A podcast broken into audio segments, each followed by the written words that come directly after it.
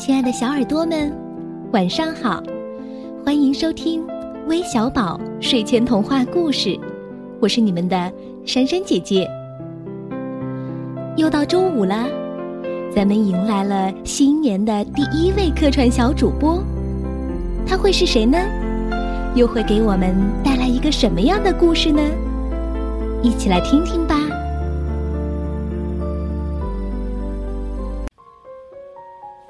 大家好，我叫丫丫，今年九岁了，特别喜欢听微小宝睡前童话故事。今天在这里，我给大家讲个故事，题目是《小绿灯》。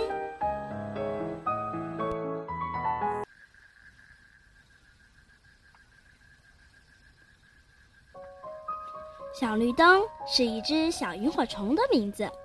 天早黑了，萤火虫妈妈还不见小绿灯飞出来。就在草丛上飞来飞去，喊着“小绿灯，小绿灯”。这时，小绿灯藏在一片牵牛花的叶子下，声音抖抖地说：“我我我怕月亮笑话我。”皎洁的月亮又圆又亮，挂在黑蓝黑蓝的天上。萤火虫妈妈很奇怪，月亮为什么笑话你？小绿灯飞到妈妈身边说：“那还用说吗？我的小灯那么小。”月亮却把整个地球都照亮了，月亮能不笑话我吗？小绿灯说话的时候很轻，可还是被月亮听见了。他微笑着说：“小绿灯，你真的很小，但你的光是自己发出来的呀。”小绿灯高兴了，它飞起来，仔细地瞧着自己点的小绿灯，对妈妈说：“可不，我的小灯虽然小。”到底还是自己发出来的光啊，可不像月亮靠着太阳的光。萤火虫妈妈听了皱起眉头：“孩子，刚才你瞧不起自己是不对的，可现在你怎么又瞧不起月亮了？”小绿灯还是不服气：“月亮不是靠太阳才亮的吗？”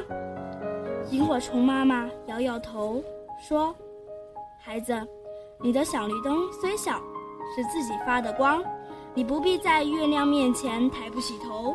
可月亮了，虽然是反射的太阳的光，可它本身也发挥了反射的作用啊。要是没有它，夜晚也不是一片漆黑吗？